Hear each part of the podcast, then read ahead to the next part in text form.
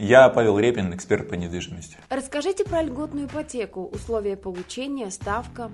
Появилась она как раз в карантин.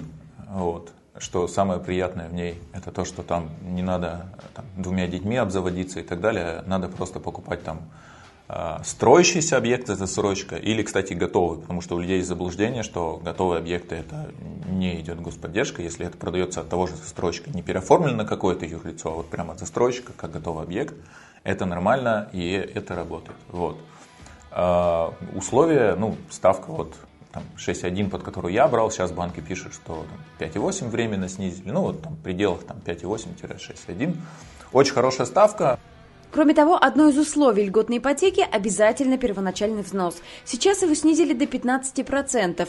Максимальная сумма, на которую можно оформить льготный кредит – 6 миллионов рублей. Исключение составляет Москва и Санкт-Петербург. Там лимит увеличен в два раза. Как ее введение повлияло на рынок недвижимости? Мне кажется, все, кому не лень, пошли покупать квартиры. А, вот. Ну, мне кажется, процентов, наверное, 20 это точно. Ну, то есть все же понимают, что на, в прошлом году в ноябре все застройщики уже на всех корпоративах, ну не на корпоративах, а на каких-то встречах, они сидели и говорили, что еще дальше продавать? План закрыт, даже перевыполнен там на 125. Было вот это заседание, где там этот самый ГМК консалтинг и всех там по, по всей России опрашивали. Вот вы сколько? И там самый минимальный, мне кажется, было 125% перевыполнения плана, а остальные там 170 и так далее. То есть Набрали, пам-пам, мама, не горюй. То есть, ну, я думаю, что да, вот там, типа, вот насколько перевыполнен план продаж застройщика, настолько плюс-минус выросла волна людей. Застройщик посмотрел, все идут, умело там в СМИ продвинул историю про то, как это выгодно, то есть там, не знаю, экономия, а экономия, надо понимать, она действительно существенная. То есть, если вы введете 30 лет, вы посчитаете ставку там условно и 8 на вторичку и 6 на настройки, она реально существенная и вряд ли, там, типа, ваша квартира подорожало на полтора миллиона. Но все забывают обычно, что там средний срок гашения отнюдь не 30 лет, люди стараются гасить быстрее. И все забывают про то, что как бы, ну, есть объекты, на, условно, на уступках, на вторичном рынке, где угодно, в которых экономии нет, но, собственно, там они готовы, да, их не нужно ждать. То есть вот эти расходы вообще люди считать не умеют. И вот, типа, ну как у нас в стране работает? Популизм, да? Типа господдержка. Еще раз скажу, вот мое ощущение на сегодняшний день, и вообще, в принципе, это ощущение, там, ну, начиная, наверное, с сентября 2020 года, это поддержка не человека, а отрасли. То есть всем нравится, что вокруг много домов, всем нравится, что в отделах продаж очереди, все промышленные эти самые работают, мощности, и все в целом довольны. А кому-то из покупателей удалось выиграть и благодаря льготной ипотеке? Первое время был период, там, лето, получается, 2020 года, когда ставка уже классная, а застройщики еще не поняли, какой ажиотаж она создала, и цены приятные. И вот те, кто вложился на этом этапе, просто красавчики. То есть они уловили момент, когда это, эта ипотека была поддержкой для людей. Сейчас эта поддержка сугубо для отрасли, то есть вот четко надо понимать, что в цене каждой квартиры, которую вы покупаете, вот этот лютый ажиотаж с господдержкой, он заложен. Ну, как бы все зависит от индивидуального проекта, но в целом вот оно так, и там, проекты растут как на дрожжах, то есть там, э, от того, что кто виноват в этом росте, собственно, вы виноваты. Вы бежите за этой ставкой, вас не волнует то, что там цены поднялись на 15%, вы даже не считаете, как это отразилось там, на совокупных затратах на квартиру, приобретенную в ипотеку, ну и, собственно, вот. Кто хотел, короче, ей уже воспользовался, мне кажется. Сейчас вот она соберет остаток ребят, которые как студенты привыкли готовиться к зачету в последнюю ночь.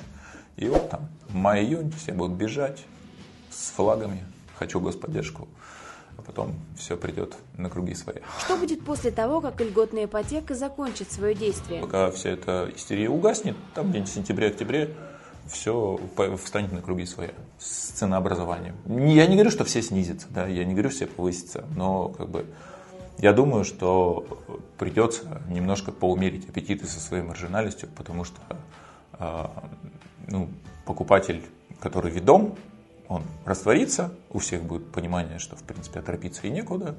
А проектов, как мы знаем под эту историю с господдержкой, загородных, не загородных, всяких запускали столько, что мама не горюй. И даже со скроу счетами их как-то надо продавать. Поэтому там скидочки, акции и прочая история, мне кажется, будут. Мое мнение, если вот прям мое личное, авторское, мне кажется, они даже приопустятся.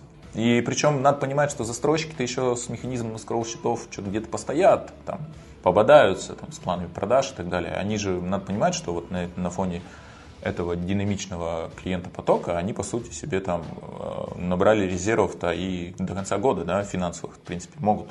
Хотя escrow счета, они, механизм там вынуждает поэтапно продавать. То есть им и в сентябре, и в октябре нужно выполнять там определенный план, чтобы держать минимальную планку выделения этих денег. Поэтому. А уж физики, ну, мое мнение, что первое – а, появятся физики, которые все-таки настигла волна пандемии, да, там, они потеряли бизнесы или они вдруг поняли, что вложились так классно в декабре, что объект не растет, а ипотека все сжирает и перепродают. И вот этих физиков будет достаточно много, чтобы они составили достойную конкуренцию застройщикам. У застройщиков уже не будет этого инструмента господдержки. Ну и, собственно говоря, там ценовая война начнется. Мне почему-то кажется, что выиграем мы, риэлторы, потому что застройщикам придется нам платить, если мы будем продавать уступки, то им надо как-то мотивировать, чтобы мы продавали основной пул, да. Вот. Ну и все это скажется на ценах. То есть, если у застройщиков есть возможность еще как-то посидеть, то физики будут сталкиваться с тем, что, собственно говоря, таких очередей уже нет. Сейчас же пик цен, там, вот вчера вторичка очередной там потолок пробила, и тогда новостройки вообще уже где-то в космосе болтаются. И мне кажется, да, что там, ну, собственно, вот мы все изучали математику, да, после пика какое-то падение идет, и мне кажется, что 22-23 год оно будет, хотя есть разные прогнозы, да. Но, как бы, как оно будет? Насколько может вырасти ипотечная ставка? Да, она и до 1 июля, мне кажется, вырастет. То есть ниже, по моим ощущениям, уже не будет. Ну, то, что сейчас я говорю, банк прислал, это, это попытка там хайпануть на том, что пока перестраиваешь бизнес-процессы в банке, можно, в принципе, собрать тех, кому ну, алчные ребята, которые прибегут к тебе, даже если не собирались, просто потому что ставка 5,8. В остальном, как бы, тенденция, скорее всего, к росту. Вот, тут же надо понимать, что если растет ключевая ставка, то вот те ребята, которые, фу, я вон лучше в недвижимость сложусь, а то банковский процент вообще никакущий, они уже репу чесать будут, потому что банковский процент уже вроде повыше, а недвижимость уже и не так растет, и уже не так выгодно поставки, поэтому вот этот поток людей, которые снимали кэш и вбухивали его в недвижку, он, опять же, может там, притормозиться, банки, скорее всего, будут какую-то альтернативу давать, да, там, выгодные накопления, там, не клади в квартиру, клади нам на счет, мы там будем, ну, то есть вот вся вот эта история альтернативных э, вложений в недвижимость, она вместе с ростом ключевой ставки будет ну, для стабильности, для стабильной аудитории более привлекательной, и там вот как-то это будет перемешиваться. То есть я думаю, на 0,5 там смело может вырасти к окончанию господдержки.